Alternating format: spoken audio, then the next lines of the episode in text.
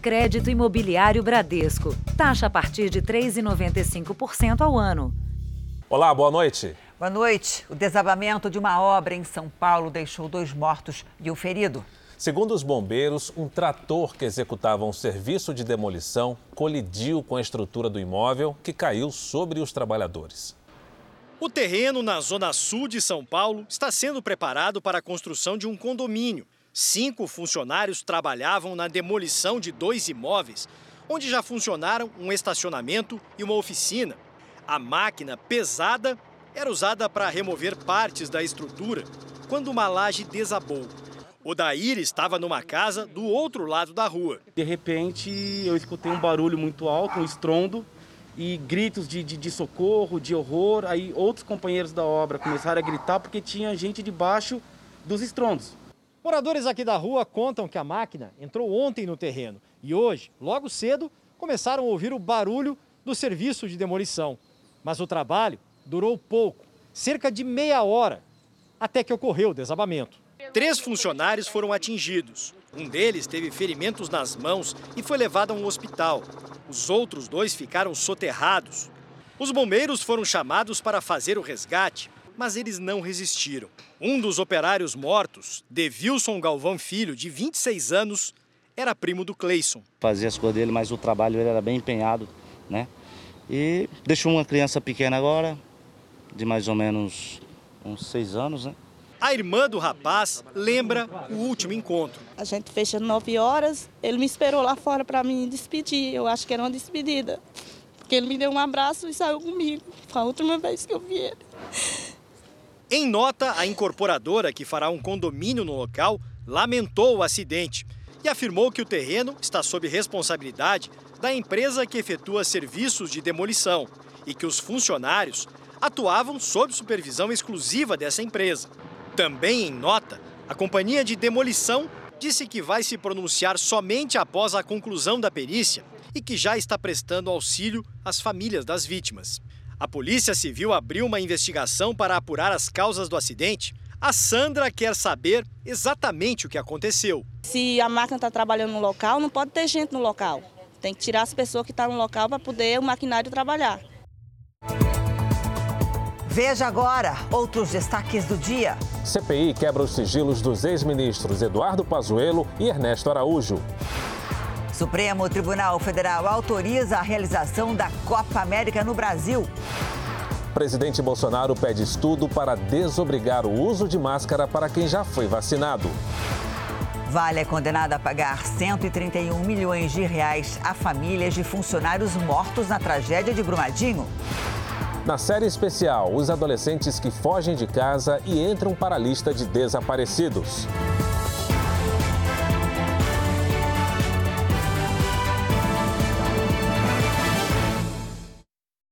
Oferecimento Bradesco. Experimente o futuro hoje.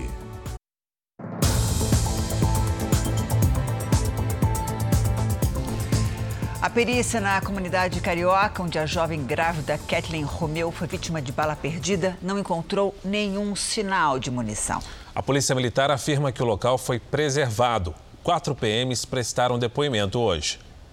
A dor é de um pai que fez de tudo para proteger a única filha da violência. Nem tudo que eu pensei em fazer para blindar minha família, blindar todos os meus, hoje em dia, as noites de sonos perdidas, que eu tinha dois trabalhos para dar um futuro melhor para minha mãe, para minha filha.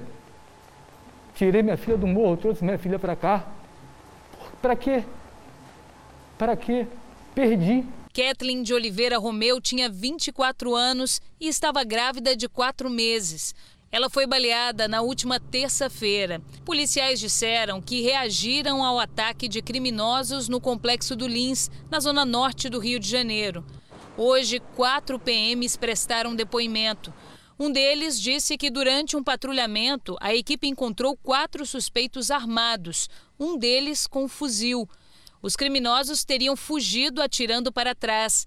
O policial militar contou que fez ao menos cinco disparos de fuzil e um colega teria atirado mais duas vezes. O PM confirmou que a equipe levou Kathleen para o hospital dentro de uma viatura. Durante a perícia no local onde Kathleen foi morta, não foi encontrado nenhum vestígio de munição. A polícia militar diz que preservou o lugar, mas a suspeita é de que os PMs tenham limpado a cena do crime o que pode atrapalhar as investigações. No boletim de ocorrência, os policiais confirmaram que recolheram drogas, carregadores e munições. 21 armas usadas por eles foram apreendidas e vão passar por perícia. As investigações também devem esclarecer se a polícia realizava uma operação na comunidade, o que está proibido pelo Supremo Tribunal Federal. Nós entendemos que as pessoas têm medo, mas o que a gente menos pode ter nesse momento é medo. Então, nós não podemos aceitar uh, a violência naturalizada dessa forma. E ela ocorre somente em bairros pobres. A casa fora da comunidade era o sonho da família, que havia se mudado há um mês. Saber que descobriu quem matou minha filha, confesso, me dá um certo conforto. A justiça para mim seria outras pessoas não estarem aqui te dando a mesma entrevista. Eu queria ser a última a te dar essa entrevista. Essa é a justiça que eu quero. A Justiça do Trabalho condenou a Vale a indenizar por danos morais os herdeiros de trabalhadores mortos na tragédia de Brumadinho. A soma das indenizações chega a 131 milhões de reais. A decisão de primeira instância fixa a indenização no valor de um milhão de reais por vítima fatal. A juíza fundamenta a sentença alegando que, no mesmo instante em que violada a integridade física e a vida dessas pessoas, nasce para elas o direito de reparação, cuja titularidade é imediatamente transmitida com a herança no caso de morte. No dia 25 de janeiro de 2019, a barragem de córrego do Feijão em Brumadinho se rompeu 270 pessoas morreram. O diferencial dessa decisão é que nela não se discute, não se discutem os danos causados aos familiares das vítimas ou aos demais atingidos pelo rompimento da barragem, mas sim os danos sofridos pelo próprio trabalhador falecido. Essa indenização, ela tem por objetivo reparar esse sofrimento absurdo que esses trabalhadores sofreram, do momento em que houve o rompimento da barragem até o momento da sua morte. Como o processo foi movido pelo sindicato que representa os trabalhadores da mineração, a decisão contempla apenas os 131 funcionários diretos contratados pela Vale. Ou seja, a sentença exclui estagiários e terceirizados vinculados a outras empresas que prestavam serviço para a mineradora. Natália, estagiária da administração, está entre as 10 vítimas ainda não encontradas.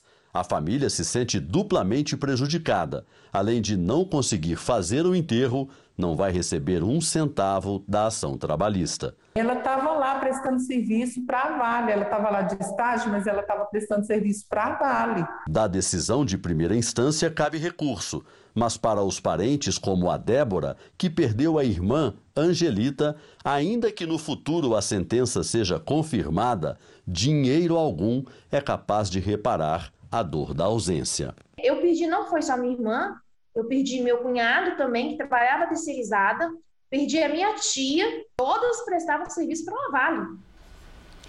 Em nota, a Vale informou que vai analisar a decisão do Tribunal Regional do Trabalho de Betim e que já firmou acordo com mais de 1.600 parentes de vítimas. O valor chegou a 2 bilhões de reais.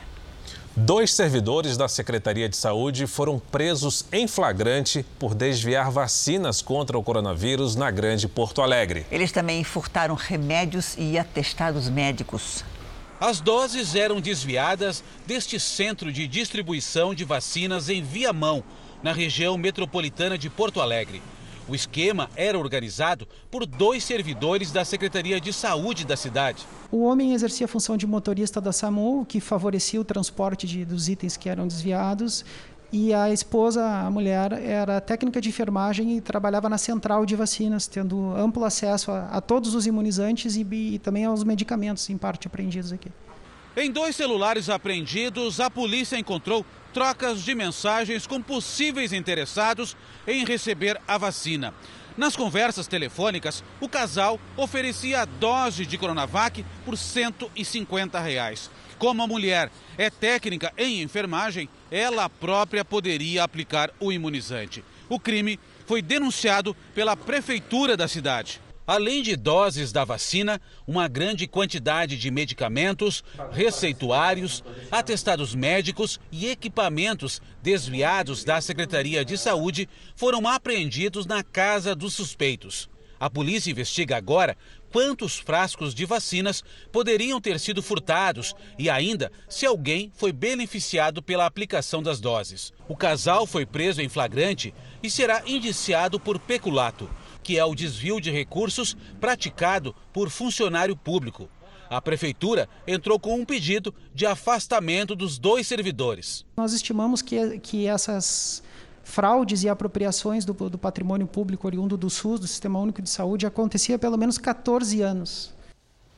Vamos aos números da pandemia. Segundo o Ministério da Saúde, o país tem 17 milhões 210 mil casos de Covid-19.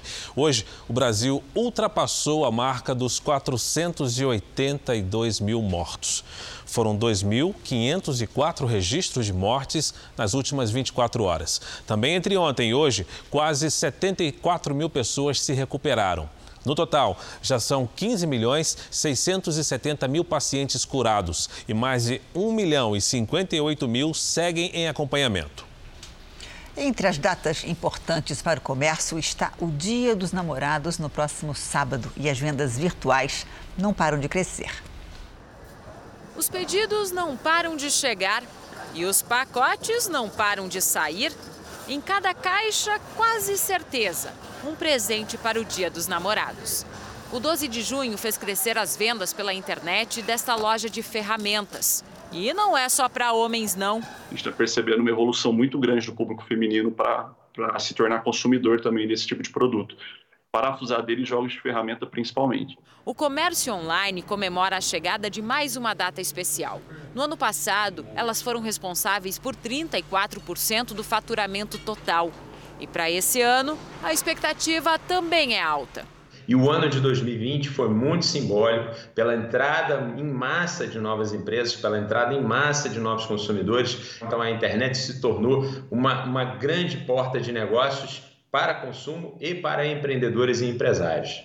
Uma pesquisa mostra que mais da metade dos brasileiros pretende presentear nesse 12 de junho, 6% a mais que no ano passado.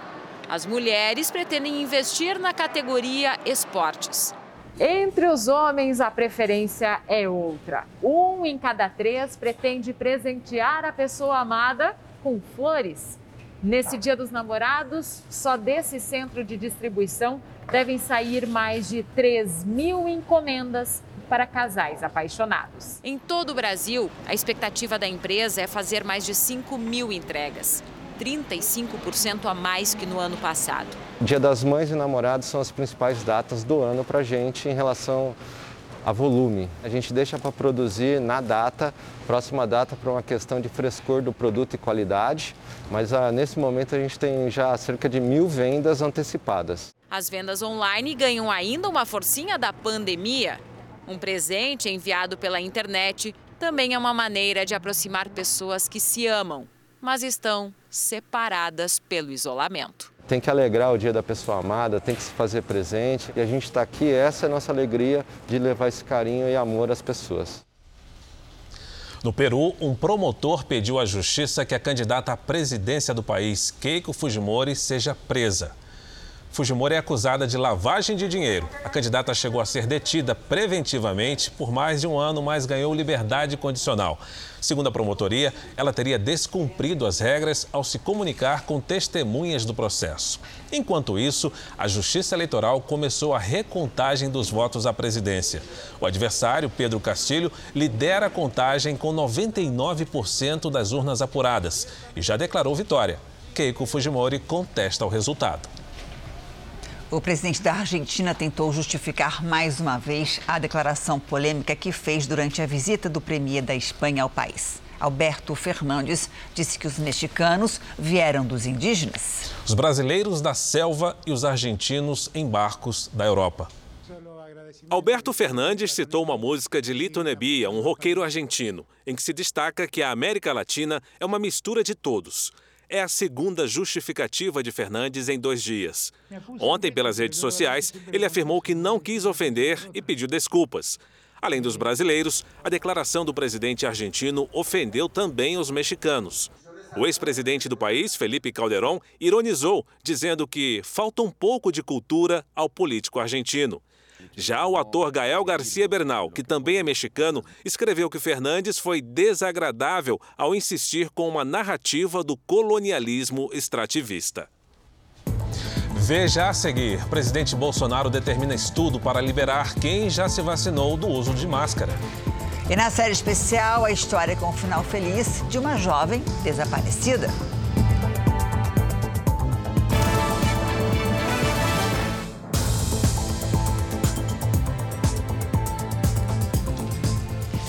O presidente Bolsonaro determinou que o Ministério da Saúde faça um estudo para que os brasileiros vacinados ou já infectados pelo coronavírus possam ser dispensados do uso de máscaras. Ele também definiu com a equipe econômica a prorrogação do auxílio emergencial por mais três meses. Logo no início da manhã, Jair Bolsonaro recebeu o presidente da Câmara, Arthur Lira. Os dois acertaram que será colocado em votação o projeto que obriga os estados a exibir o valor do ICMS sobre os combustíveis em placas visíveis nos postos.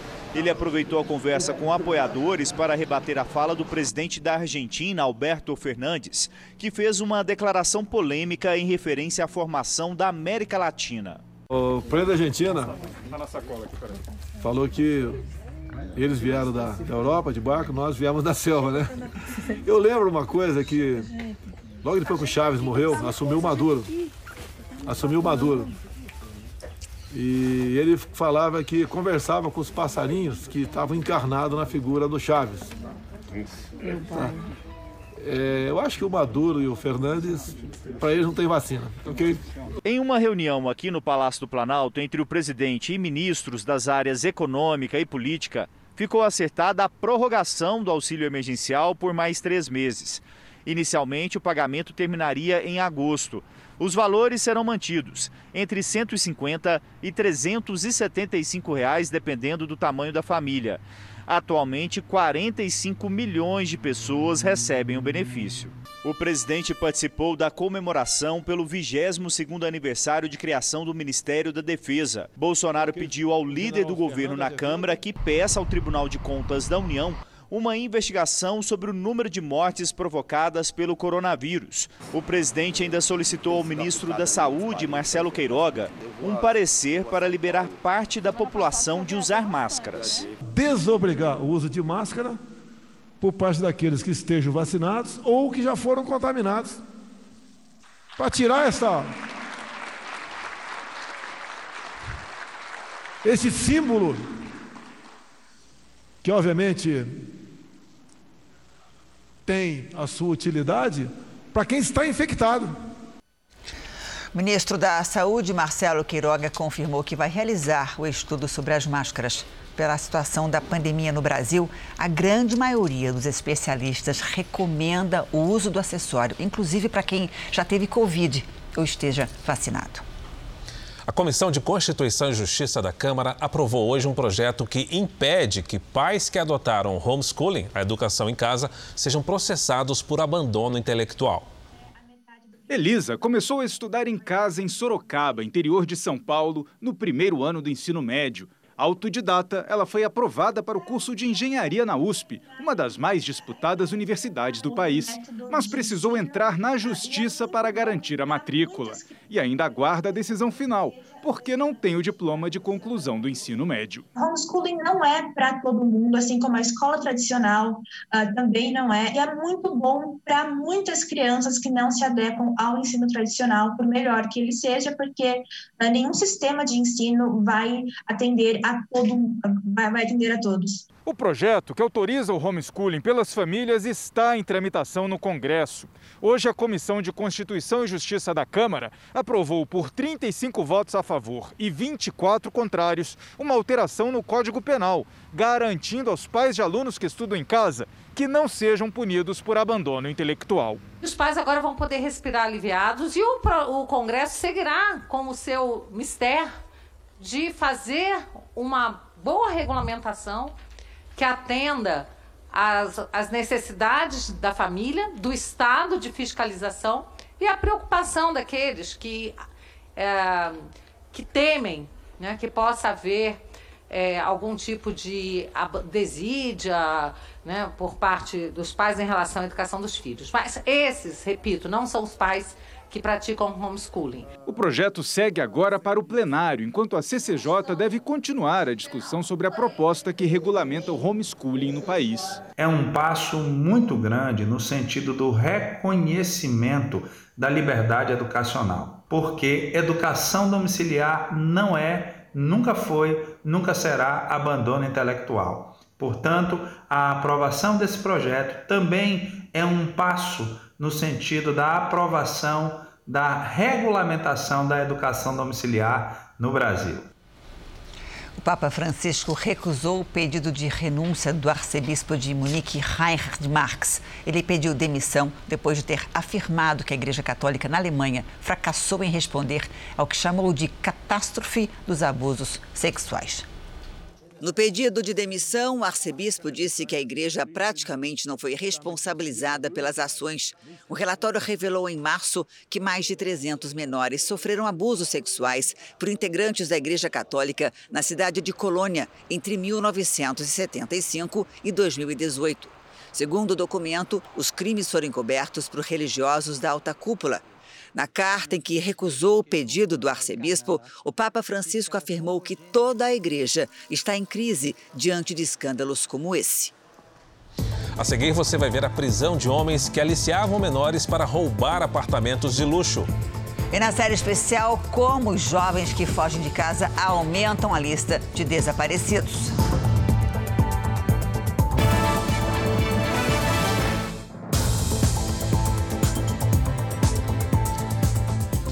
Polícia de São Paulo prendeu dois homens suspeitos de fazer parte de uma quadrilha que alicia menores para roubar apartamentos. Meninos e meninas se passavam por estudantes de escolas particulares para entrar em prédios de alto padrão. A dupla aproveita a saída de uma moradora para entrar no prédio na zona leste de São Paulo. Dois apartamentos foram invadidos. Eles levaram computadores de mais de 15 mil reais. Dois moradores estavam em casa na hora do crime. Trata-se de, um, de uma quadrilha especializada em entrar em condomínio e fazer esse tipo de furto. Graças a Deus, a atuação da polícia foi rápida. A polícia foi avisada por uma moradora. O rapaz foi preso e a menor apreendida ainda dentro do condomínio. Um homem que dava cobertura para o casal do lado de fora também foi preso. Segundo as investigações, outras 30 pessoas teriam envolvimento com a quadrilha. Ontem, outros três menores que praticavam o mesmo crime em áreas nobres de São Paulo foram apreendidos. Eles usavam uniformes de escolas particulares e aproveitavam o fluxo de moradores para entrar nos condomínios. Nesta gravação, a menina de 14 anos é questionada por uma moradora e disfarça. É 204. Esse é o 14. Desculpa? Estou toda Obrigada. Neste vídeo, o porteiro desconfia do casal e o rapaz usa uma ferramenta para abrir a porta e fugir. A polícia investiga se existe relação entre os grupos. Sim, tem muito mais pessoas que estão envolvidas.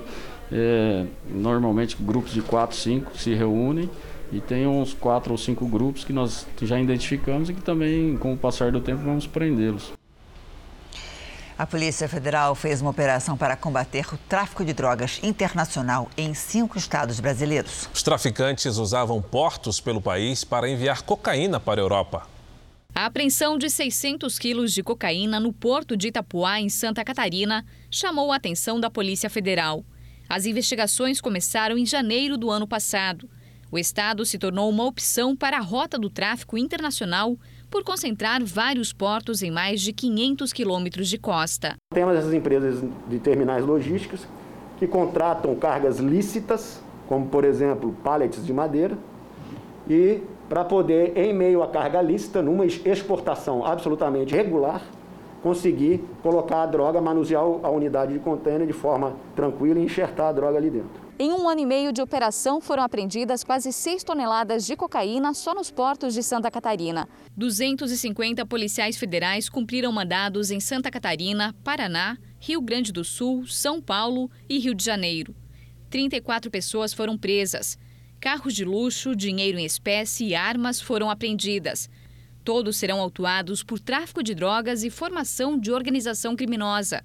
As penas ultrapassam 30 anos de prisão. Era um grupo com membros já é, experientes na, na, atividade criminosa, que se movimentavam bastante, que tinham inclusive alugado mais de uma casa no mesmo condomínio para ocupar uma casa com esse nome falso e para deixar uma casa ali para funcionar como um entreposto, um depósito de qualquer produto de crime. Um susto hoje no Rio de Janeiro, na mesma comunidade onde duas pessoas morreram na queda de um edifício há uma semana. Um prédio foi esvaziado por ameaça de desabamento. A Fernanda Sanches tem as informações ao vivo. Oi, Fernanda, boa noite para você. Oi, Janine. Oi, Fara. Boa noite a todos. Os bombeiros foram chamados para essa ocorrência depois que estalos foram ouvidos na estrutura do prédio. As famílias precisaram sair às pressas, mas alguns moradores conseguiram retirar pertences, como eletrodomésticos e móveis. A Defesa Civil também foi chamada e vai realizar uma vistoria na estrutura. Essa área foi isolada, mas muitas pessoas se aglomeram ali em busca de informações. Essa rua interditada ela fica a cerca de um quilômetro do prédio que desabou na semana passada. Janine, Fara. Obrigada, Fernanda. Imagens divulgadas hoje mostram um jovem de 16 anos levando choques elétricos com uma arma do tipo taser. O caso aconteceu num abrigo para imigrantes ilegais no estado americano do Texas. O episódio foi em maio do ano passado, mas as cenas só foram divulgadas agora. Elas mostram o adolescente sendo atingido pela arma de choque por 35 segundos. A polícia foi chamada porque o jovem estava se comportando de maneira violenta e foi detido na sequência. Uma investigação de abuso policial pode ser aberta. A polícia ainda não se manifestou. A crise da imigração nos Estados Unidos é a mais grave em 20 anos. Autoridades de saúde do país estão em alerta por conta do aumento no número de mortes entre os imigrantes. Esta médica que trabalha em um instituto médico legal próximo à fronteira do país com o México está preocupada. Normalmente, nossos meses mais corridos são julho e agosto e ainda nem chegamos lá, diz a doutora Corinne. Desde 2007, ela mapeia as mortes de imigrantes no estado do Texas e diz que os números nunca foram tão altos. Somente de janeiro a junho deste ano foram pelo menos 128 mortes, quase três vezes mais do que o registrado no mesmo período de 2020. Entre as principais causas de morte estão insolação e desidratação. Mas neste ano, outro fator pode estar contribuindo para o aumento nos casos. Cerca de 30% dos mortos testaram positivo para a Covid-19. Apesar dos perigos da travessia, o fluxo de imigrantes na fronteira com o México não para de aumentar. Somente no mês de maio, 180 mil imigrantes em situação ilegal foram detidos. Especialistas acreditam que essa crise, que já é a pior em duas décadas, ainda vai se agravar. Preocupadas, as autoridades de patrulha estão instalando pontos de suporte e resgate como este, ao longo de toda a fronteira. De volta ao Brasil, o governo de Mato Grosso do Sul determinou o fechamento dos serviços não essenciais em 43 municípios, inclusive na capital Campo Grande. A medida tenta conter o avanço do coronavírus no estado. As UTIs estão lotadas e faltam medicamentos para tratar os pacientes. Sem vagas de UTI, 25 pacientes em estado grave foram transferidos para outros estados com o apoio da Força Aérea Brasileira. Outros 260 seguem internados em postos de saúde, aguardando a liberação de vagas nos hospitais. O estado registra cerca de 2 mil novos casos por dia, três vezes mais que o registrado em todo o mês passado. Em Campo Grande, o hospital regional, além de operar no limite da capacidade de oxigênio, já apresenta falta de pelo menos quatro antibióticos para tratar pacientes com Covid-19. Ao admitir o colapso no sistema de saúde por causa da pandemia, o governo de Mato Grosso do Sul determinou que 43 municípios, incluindo a capital Campo Grande, paralisem a partir de amanhã serviços não essenciais por 15 dias. 50 novos leitos de UTI devem ser abertos no estado até o fim do mês.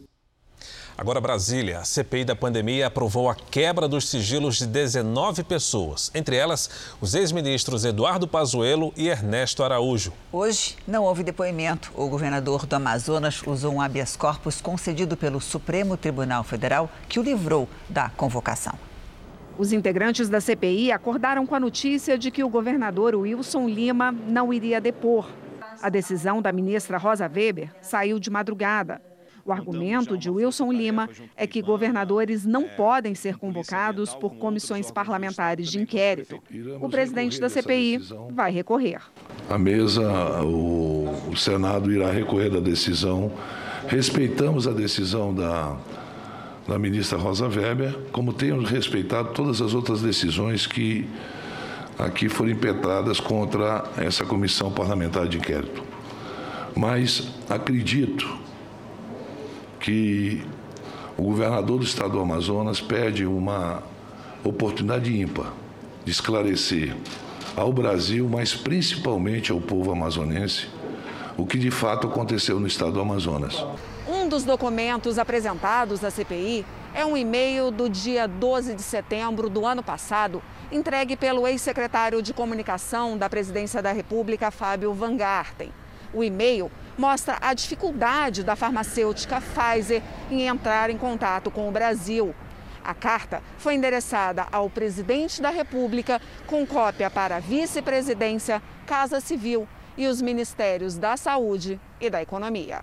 Na carta, o presidente mundial da Pfizer, Albert Burla, diz: Minha equipe no Brasil se reuniu com representantes de seus ministérios da Saúde e da Economia bem como com a Embaixada do Brasil nos Estados Unidos. Apresentamos uma proposta ao Ministério da Saúde do Brasil para fornecer nossa potencial vacina, que poderia proteger milhões de brasileiros. Mas até o momento não recebemos uma resposta.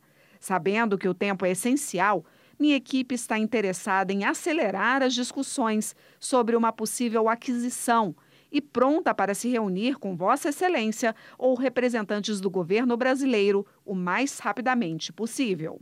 A CPI aprovou também 22 quebras de sigilo telefônico e telemático de 19 pessoas. Entre elas, os ex-ministros da Saúde, Eduardo Pazuello, e das Relações Exteriores, Ernesto Araújo. O assessor para assuntos internacionais, Felipe Martins.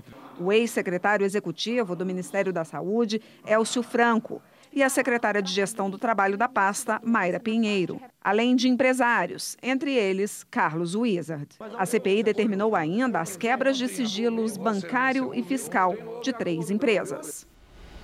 O governador do Amazonas, Wilson Lima, disse que a Constituição impede que um governador seja convocado pela CPI e que não compareceu porque trabalha para conter a crise de segurança pública no Estado. O Tribunal de Contas da União não vai se manifestar sobre a quebra de sigilo do auditor Alexandre Figueiredo. Não conseguimos contato com o servidor. Entramos em contato com as empresas e pessoas citadas na reportagem que você acabou de ver, mas não tivemos retorno. Hoje tem capítulo especial da novela Gênesis. Você vai ver uma das passagens mais importantes da Bíblia. O dia em que Abraão leva o filho Isaque para sacrificá-lo no Monte Moriá. Traga o nosso filho em segurança para casa. O público está ansioso para saber o que vai acontecer hoje em Gênesis. Afinal, o Criador pediu a Abraão para que ele sacrificasse o filho tão esperado por ele e Sara, Isaque. Toma agora o teu filho, o teu único filho Isaque, a quem você ama, e segue até a terra de Moriá e oferece ele ali em sacrifício sobre uma das montanhas que eu te mostrarei.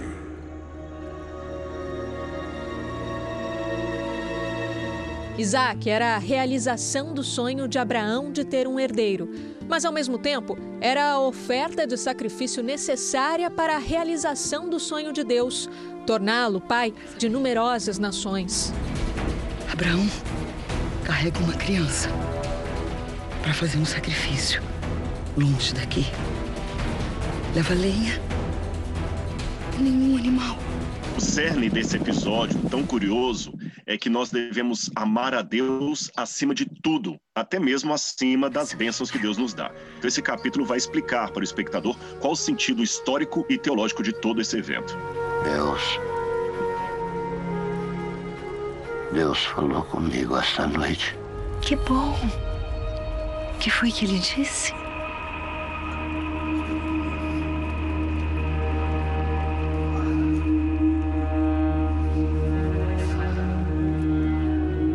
Que eu fizesse um sacrifício nas terras de Moriá,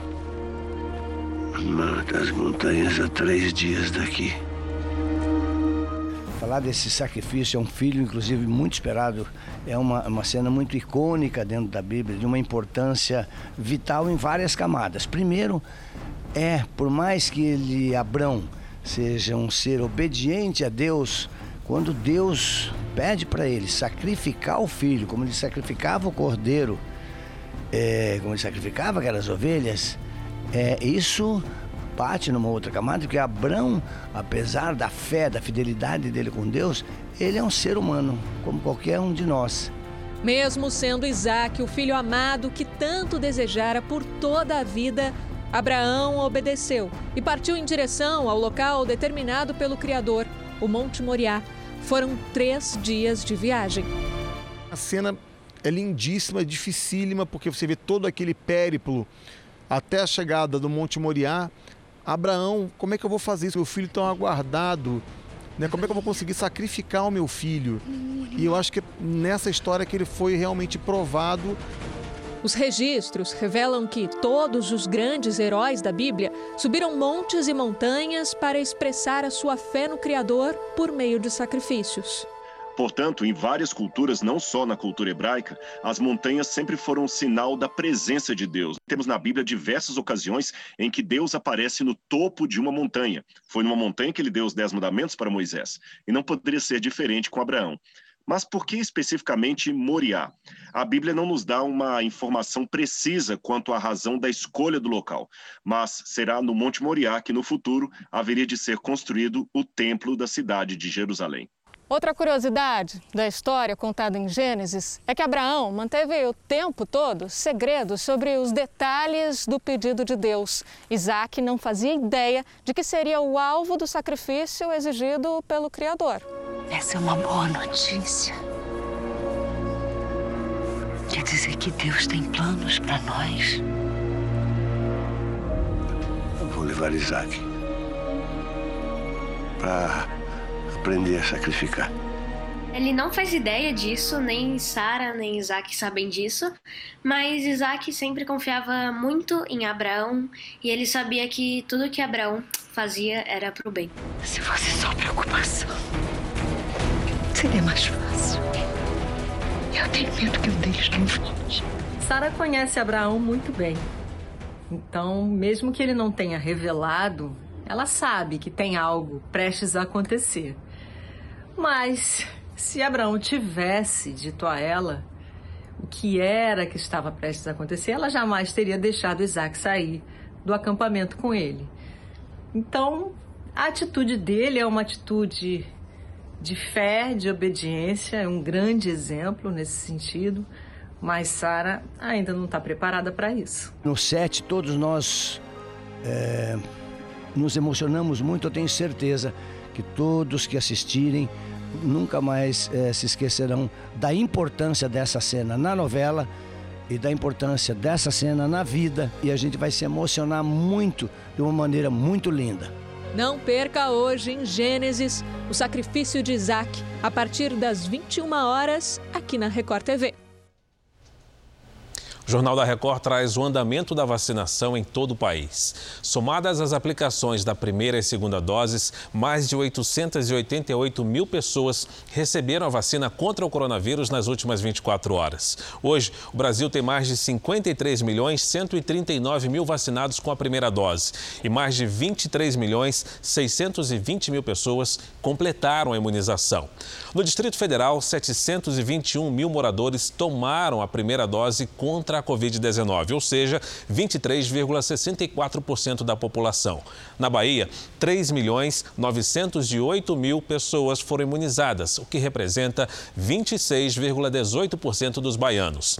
Em Minas Gerais, mais de 5 milhões 311 mil mineiros estão vacinados. Isso é quase 25% da população do estado.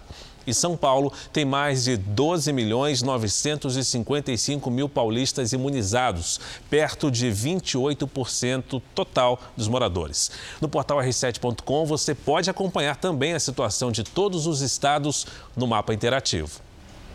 Vamos agora com a opinião de Augusto Nunes. Oi, Augusto, boa noite para você. Boa noite, Janine.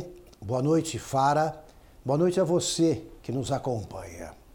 Neste 8 de junho, enquanto a CPI da Covid interrogava pela segunda vez o ministro da Saúde, Marcelo Queiroga, a quantidade de doses aplicadas no país em 24 horas atingiu a segunda melhor marca desde o início da campanha de vacinação.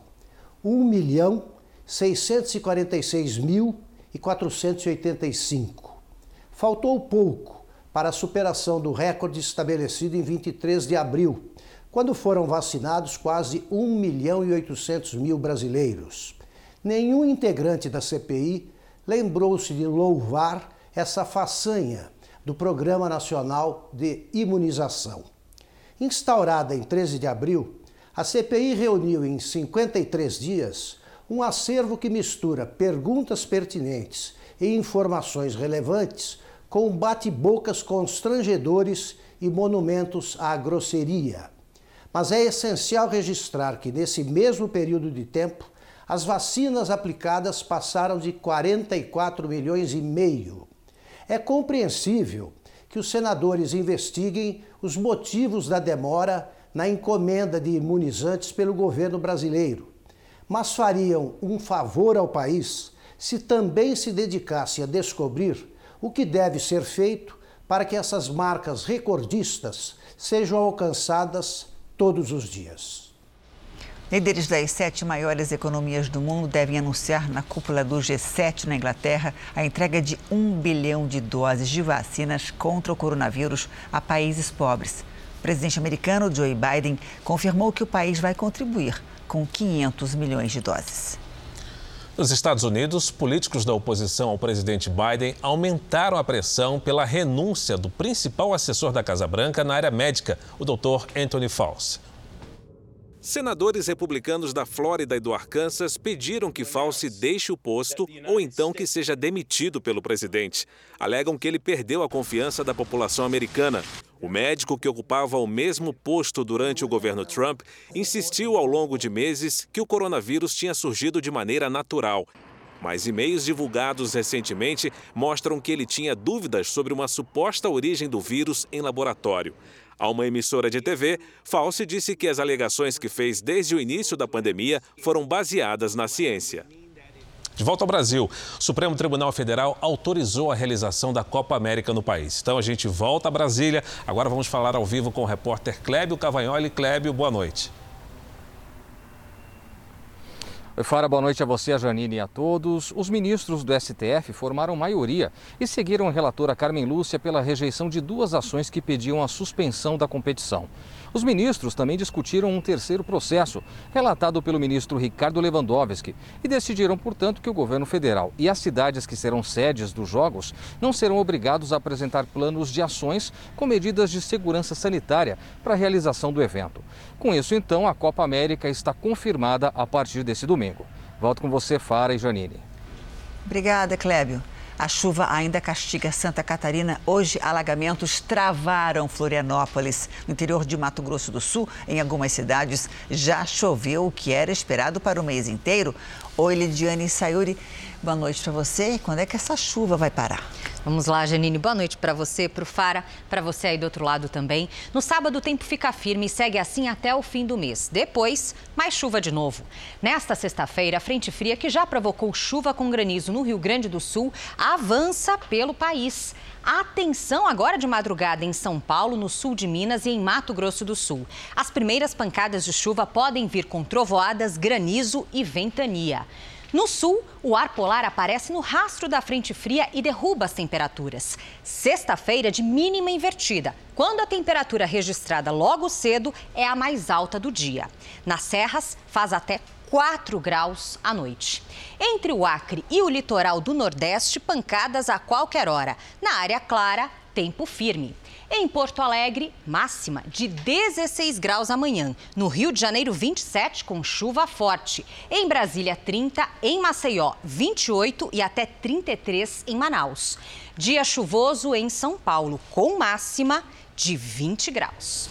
Vamos então ao tempo delivery, Lidiane. Agora que a gente começa com a mensagem da Pérola de Pederneiras, no interior de São Paulo. Que belezinha, Pérola, hein?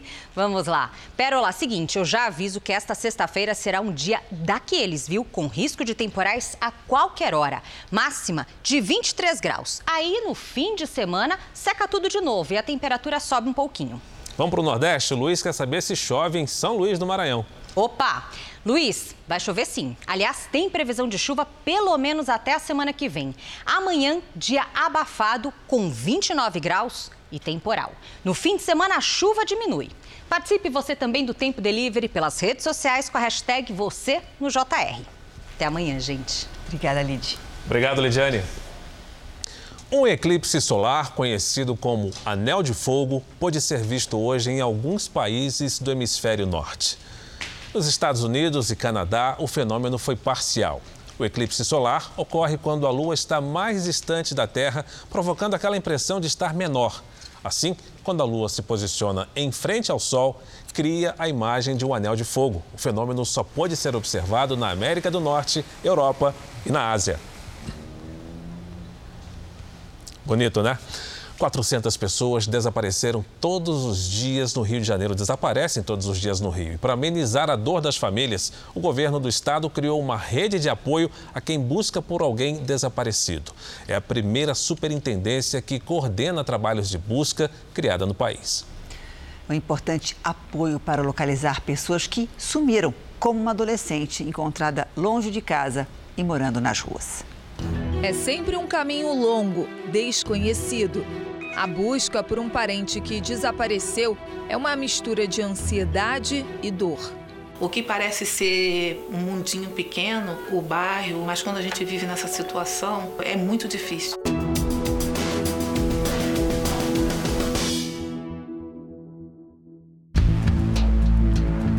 No Rio de Janeiro, 400 pessoas desaparecem todo mês, a maioria jovens. Na capital, a média é de 10 desaparecimentos, o mesmo número registrado em cidades da Baixada Fluminense. Esses registros serviram de alerta às autoridades. O estado foi o primeiro do país a criar uma superintendência de apoio às famílias. Jovita Belfort é quem coordena esse trabalho. A filha dela, Priscila, desapareceu em janeiro de 2004. O caso ficou conhecido no Brasil inteiro por ela ser irmã do famoso lutador Vitor Belfort. Priscila saiu do trabalho no centro do Rio e nunca mais foi vista. Priscila emprestou o um nome a um programa que deverá avisar por celular casos de desaparecidos. É o Alerta Pri. Ele é feito para criança e adolescente, que quando desaparece, um SMS aparece no, nos todos os telefones de todas as companhias telefônicas no Rio de Janeiro. Aparecerá o nome da criança, aonde ela desapareceu, a foto também. Se achar uma criança, um adolescente, nós estamos falando de vida ser achada ainda com vida. Há mais de duas décadas, o desaparecimento de crianças e adolescentes é monitorado no Rio de Janeiro. Foram quase 4 mil casos. As estatísticas apontam que uma parte dos menores se perdeu dos pais. Há também os que foram sequestrados ou abandonados. Só que o mais comum mesmo é a fuga do lar. A esperança para quem procura é que a cada 10 desaparecidos, 8 são localizados. Em junho de 2011, Joyce disse aos pais que ia para a escola, mas decidiu, aos 14 anos, fugir. Eu não expressava para os meus pais os meus medos, as minhas dúvidas. Eu pensava que eu era uma jovem que atrapalhava, eu pensava que eu não era uma boa filha. Foram cinco meses longe da família. Fiquei grande parte na rua, onde, graças a Deus, nada de ruim aconteceu.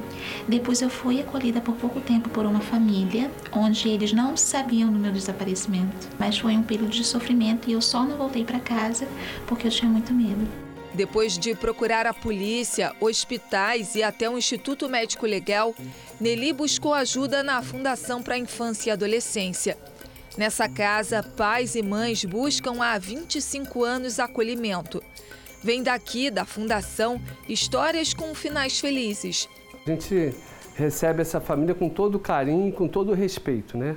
E depois sim, aí a gente faz toda a nossa rede de parceiro. Nossa equipe faz pela faixa etária, para ver se essa criança está dentro de um abrigo, né?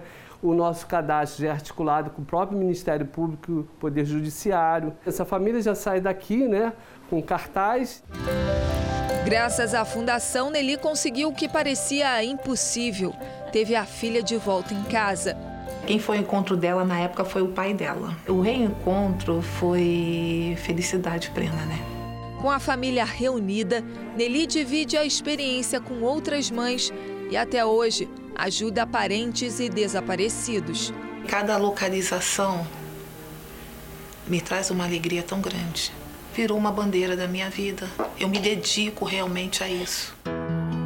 A adolescente que um dia fugiu de casa aprendeu a lição. Hoje é a mãe da Isabela. A família agora conta para bebê uma história com idas e vindas e muitas emoções, mas com final feliz. A mensagem que eu posso deixar é sempre procurar conversar com o pai, com a mãe. A nossa casa, né, é o nosso lar, é o nosso escudo, é a nossa proteção. Fontes ouvidas pela nossa reportagem dizem que o serviço não está funcionando. A Superintendência de Enfrentamento de Pessoas Desaparecidas informou que o programa de alerta depende de operadoras para entrar em operação. O Sindicato Nacional das Empresas de Telefonia e Serviço Móvel Celular informa que não vai se pronunciar sobre o assunto.